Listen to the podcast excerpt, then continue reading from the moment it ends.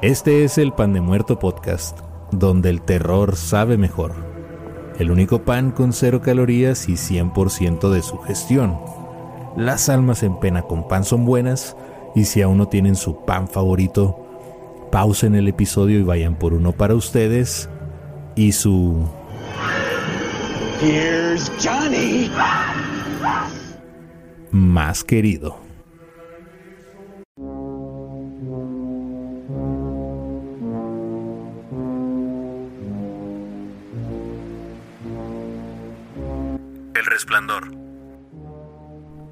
La novela escrita por Stephen King y adaptada al cine por Stanley Kubrick se convirtió en uno de los filmes de horror más exitosos en la historia del cine. Es una crónica de alienación, apariciones, muertos que regresan y culpas no resueltas. Desarrollada en el interior de un amplio y añoso hotel cerrado durante la temporada invernal y aislado en medio de una tormenta de nieve. Es ahí donde un velador recién contratado y su familia viven una aterradora experiencia que los marcará por el resto de sus vidas. Personalmente uno de mis directores de películas favoritos es Stanley Kubrick. Podría pasar horas viendo sus películas. No recuerdo bien el orden, pero creo que primero vi la de Odisea en el espacio, luego La Naranja Mecánica, El Resplandor y ¿se acuerdan del Blockbuster, ese lugar donde rentabas películas que desapareció gracias a Netflix? Bueno, pues tenía un blockbuster justo al lado de mi primer trabajo que fue una pizzería Papa John's. Solía entrar al salir de trabajar y en una ocasión me encontré con una colección de películas de Stanley Kubrick y fue así de que tomen todo mi dinero y hasta la fecha aún las conservo. Para esta historia King se inspiró en un lugar real, el Hotel Stanley, ubicado en Estes Park, Colorado. Así que este es el final de la trilogía. Estaba pensando en algo así como genios y figuras del horror. Y sí, ese nombre me gusta para esta trilogía. Y miren, estos tres capítulos estuvieron ligados de la siguiente manera. Stephen King se inspira a partir de una pesadilla mientras dormía en el Hotel Stanley para crear su bestseller El Resplandor. Después Stanley Kubrick decide hacer la película El Resplandor, tomando como base la novela de King, y además se inspira en el poema de Edgar Allan Poe, La Máscara de la Muerte Roja para la escenografía y escenas de su película. Pues para cerrar con broche de oro estos tres episodios del Pan de Muerto podcast, tenemos un destripe. Pues analizaré la película El Resplandor de Stanley Kubrick, estrenada el 19 de noviembre de 1980. Pero antes los dejo con una conversación entre Kubrick y Stephen King. Kubrick le preguntó a Stephen King durante una llamada telefónica. ¿Consideras que un individuo que cree en los cuentos de fantasmas es una persona optimista? Pues al final de cuentas pensar que después de la muerte podríamos seguir existiendo en este mismo plano. Stephen hizo una pausa y le respondió. ¿Pero qué hay del infierno? Kubrick le respondió. Creo en el infierno.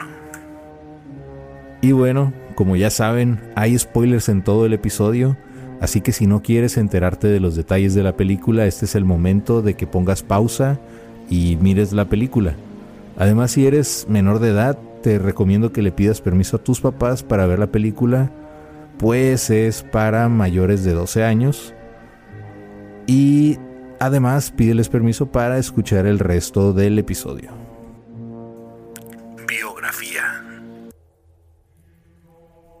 Stanley Kubrick nace en Nueva York. Su padre Jack, médico de profesión, le inculcó su pasión por la fotografía. Así se convirtió en el joven fotógrafo de la revista Look. Renunció a su carrera fotográfica para dedicarse a la dirección. En 1953 rodó su primer largometraje, Fear and Desire. Combina las funciones de director, productor, editor, fotógrafo y creador. Se siente en la necesidad de controlar cada aspecto de sus películas, desde la idea inicial hasta la distribución. Esta inclinación le acarrió a lo largo de su carrera una reputación de autoritario e intransigente. Tras Killer Keys y The Killing, rueda la genial Teléfono Rojo. Volamos hacia Moscú. Una fábula excéntrica y apocalíptica en la que Kubrick le permite hacer de las suyas al genio cómico Peter Sellers. También adapta la novela de Vladimir Nabokov, Lolita. Raros son los actores que pueden presumir de haber participado en varios proyectos del maestro. Kirk Douglas es uno de ellos. En 1957 realiza Senderos de Gloria, un trabajo obscuro y subversivo sobre las trincheras de la Primera Guerra Mundial y sobre la ejecución de tres soldados franceses. Fue censurada en muchos países. Caso similar es el de La Naranja Mecánica, ya que la crítica censuró la violencia de esta película. Tras el éxito de su primera obra conjunta, Kirk Douglas repitió con Kubrick en 1959 en Espartaco.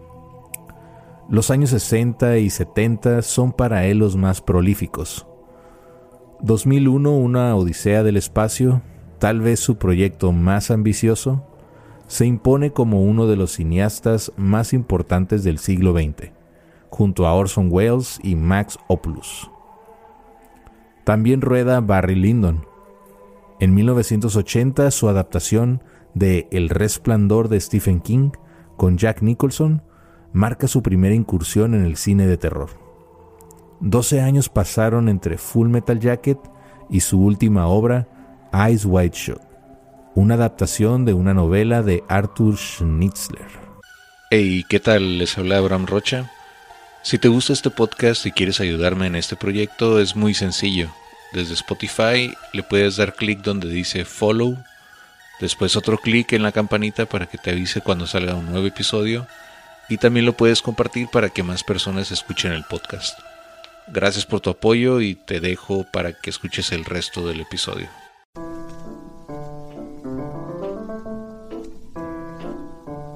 Resumen y crítica.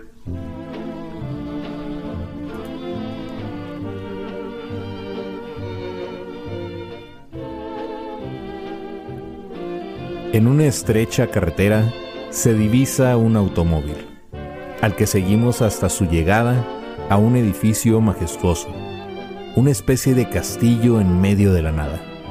El vehículo está ocupado por nuestro protagonista Jack Torrance, quien es Jack Nicholson. Se dirige a una entrevista de trabajo en la que ansía obtener el puesto de conserje o técnico de mantenimiento del Hotel Overlook ese grandioso edificio que hemos mencionado. Se trata de un trabajo temporal de cinco meses de duración, concretamente los correspondientes al cierre del establecimiento en invierno. La entrevista se desarrolla satisfactoriamente y el empleo ya es de Jack.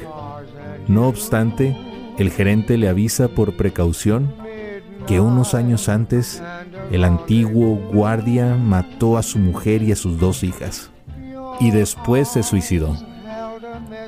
No parece ser un inconveniente para Torrance, al expresar que la soledad no le asusta y tampoco lo hará a su mujer, Wendy, quien es Shelley Duval, ni a su hijo de cinco años, Danny, quien es Danny Lloyd. Ambos le acompañarán en esta aventura. Con dicho arranque nos adentramos en un mundo extraño, en el que lo esotérico, las visiones, la telepatía, las funciones entre pasado y presente se imponen.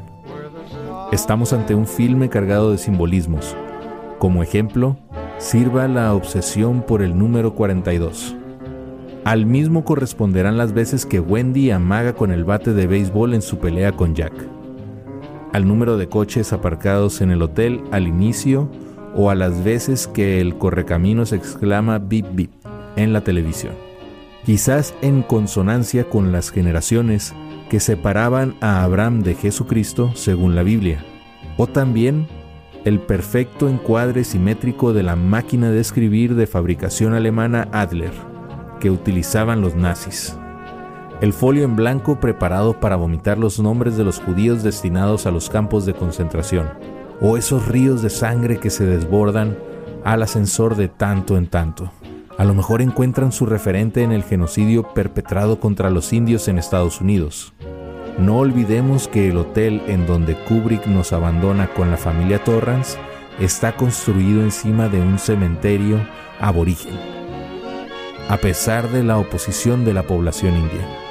Precisamente el nombre del establecimiento Overlook significa en inglés ignorar o cerrar los ojos ante alguna cosa.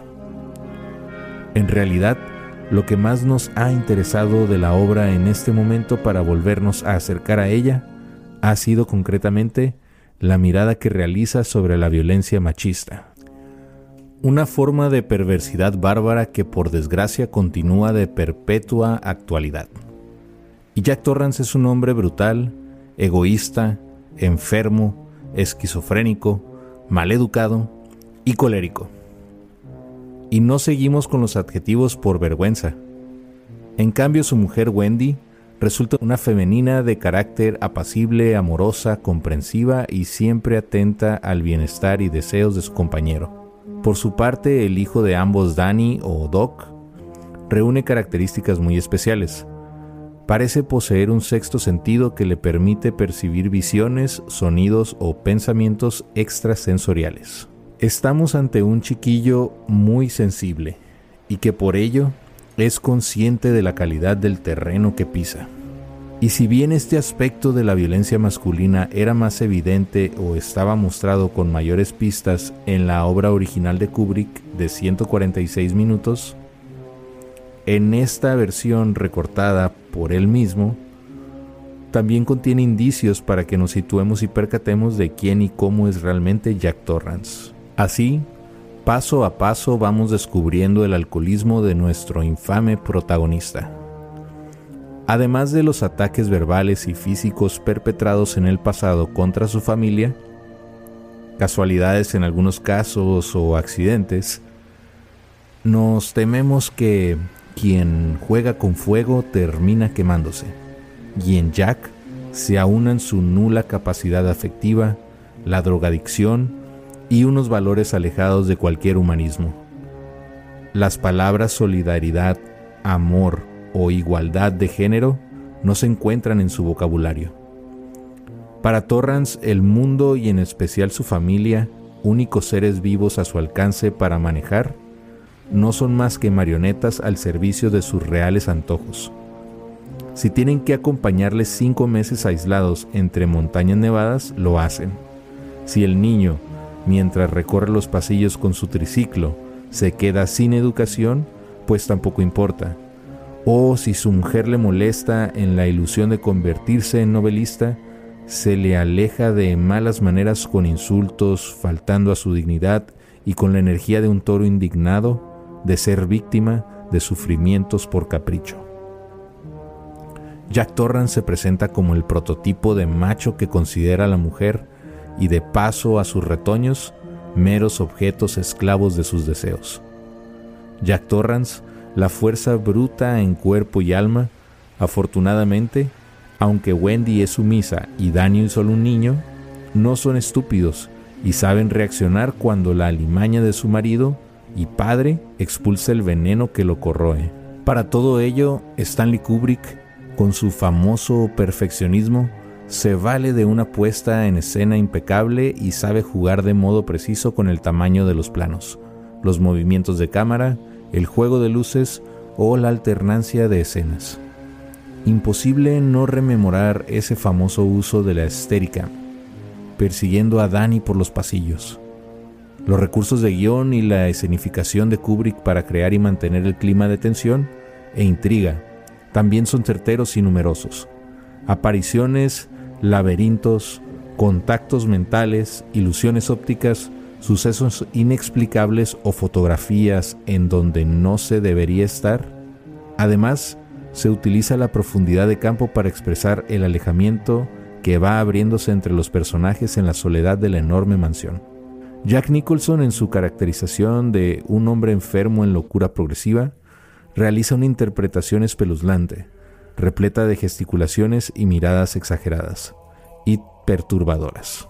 Una actuación que va creciendo en histrionismo conforme avanza el filme y en Torrance va germinando el convencimiento de que cualquier fracaso en su existencia debe achacarse al poco apoyo recibido por parte de su pareja. Si le da por escribir un libro y a lo mejor es incapaz de rellenar un folio, no duda en culpar a su mujer, por molestarle, por, llevarle el desayuno, por invitarle a estirar las piernas para dar un paseo. La soledad y frustración de su personaje va convirtiendo la interpretación de Nicholson en la imagen de un esquizofrénico incapaz de abandonar el laberinto en el que se ha introducido. Por su parte, Shelley Duvall, la actriz que interpretó a Wendy, bastante tuvo con aguantar el rodaje al que sometía Kubrick a sus actores. Independientemente de la calidad de las tomas filmadas, hacía repetir las mismas decenas de veces para desespero de los profesionales. Duval declaró años después de su intervención en la película lo insoportable que le resultó la interpretación obligada a llorar 12 horas al día, unos nueve meses sin parar y con apenas uno o dos días de descanso a la semana. No quiero dejar de mencionar a las dos pequeñas, las hermanas Grady, heroínas de un imaginario colectivo, ese par de gemelas desiguales vestidas de azul, que se toman de la mano y siguen causando mayor pavor que las tormentas de nieve o los ríos de sangre en la película.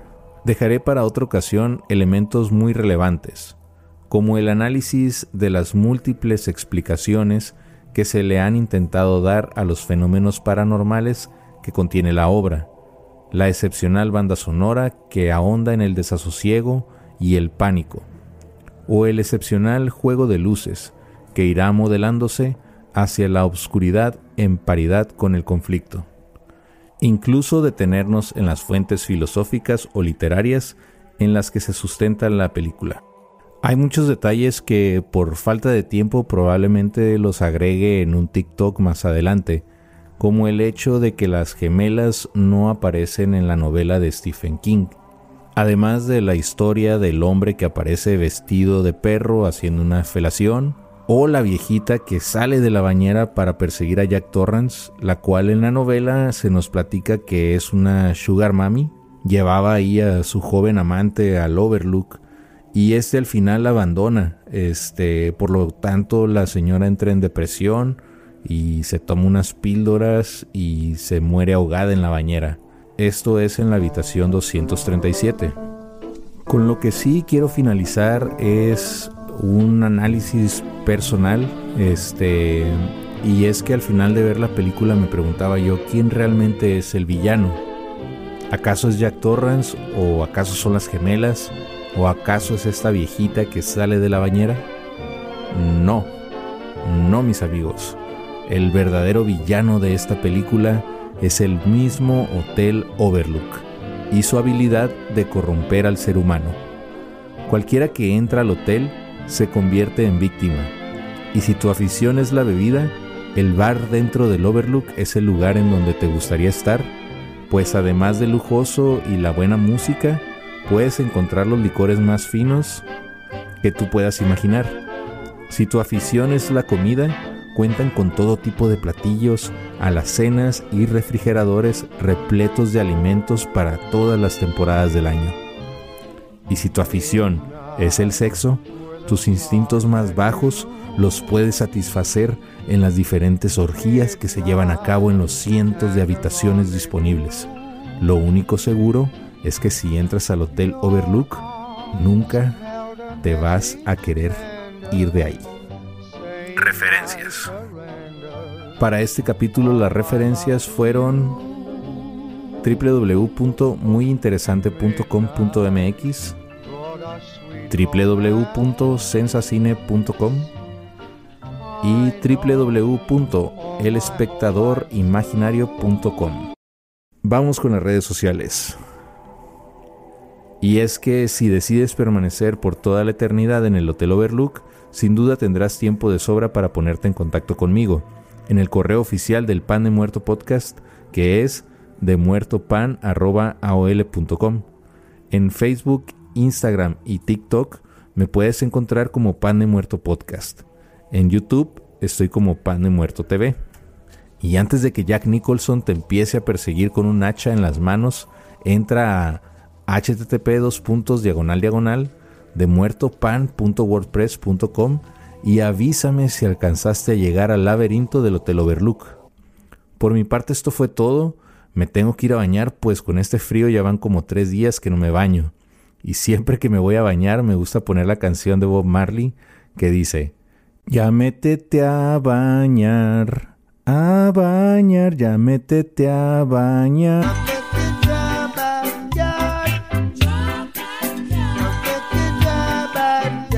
Pero no se la crean, es broma. Si me baño a diario, bueno, casi a diario. Bye.